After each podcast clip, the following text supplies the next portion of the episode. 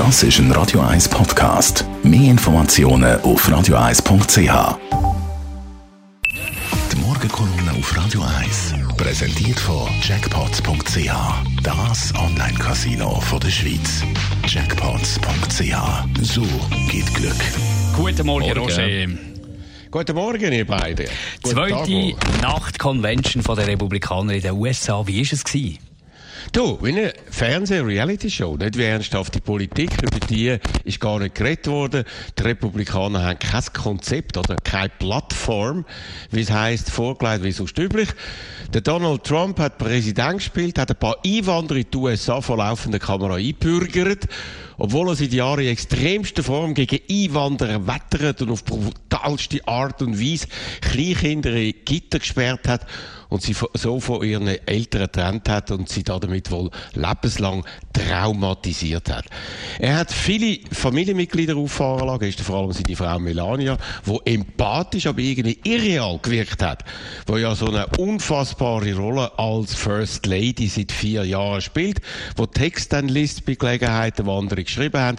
Das letzte Mal übrigens wörtliche äh, Plagiat aus einer Rede von Michelle Obama. Seine beiden älteren Söhne, Donald Jr. und der Eric, haben dafür in krassesten Worten Amerikaner gewarnt, dass der Joe Biden das Land von Grund auf zerstören würde. Die Meinungsfreiheit würde abgeschafft, die Religionsfreiheit ebenfalls und eigentlich alles, was die USA bisher ausgemacht haben. Mit dieser Zucker- und Peitsche-Politik äh, direkt aus dem Weißen Haus wollte Trump die Amerikaner Angst äh, einflößen. Ihnen sagen, er ist der einzige mögliche Retter. Und das Ganze ist übrigens so schmierig und verlogen und realitätsfremd übergekommen, vor allem in Bezug auf die wichtigsten Themen. Zurzeit so seine Rolle bei der Corona-Bekämpfung und der extremen Wirtschaftskrise, in die das Land immer weiter hineinstürzt. Und für alles das trägt der Präsident einen grossen Teil von der Verantwortung. Aber funktioniert das beim Publikum? Kommt das an? Du, wie man weiß, ist ja der Donald Trump extrem auf Fernseh-Einschaltquoten fixiert.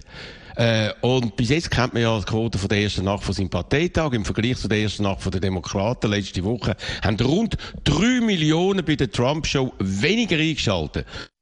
Das wird ihn wohl am meisten ärgern. Und das alles übrigens, nachdem er letzte Woche die Einschaltquote den Demokraten als sehr schlecht bezeichnet hat.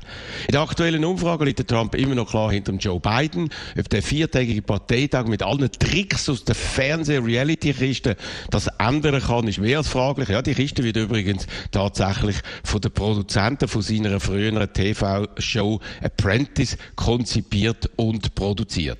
Ja, und dann bleibt dem Trump nur noch die drei Debatten mit dem Joe Biden ums Platz zu wenden. Nach dem sehr starken Auftritt von Joe äh, Biden letzte Woche werden das die, dann die entscheidenden Schlachten werden. Quasi am Donald Trump dann seine allerletzte Chance, weiter im Weißen Haus, mächtigste Land von der Welt, nach seiner Pfeife tanzen zu lassen. Die Morgenkolumne von Roger Schawinski zum Nachlesen auf radio1.ch.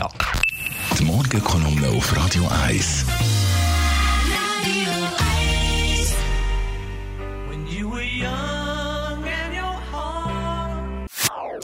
Das ist ein Radio 1 Podcast. Mehr Informationen auf radio1.ch.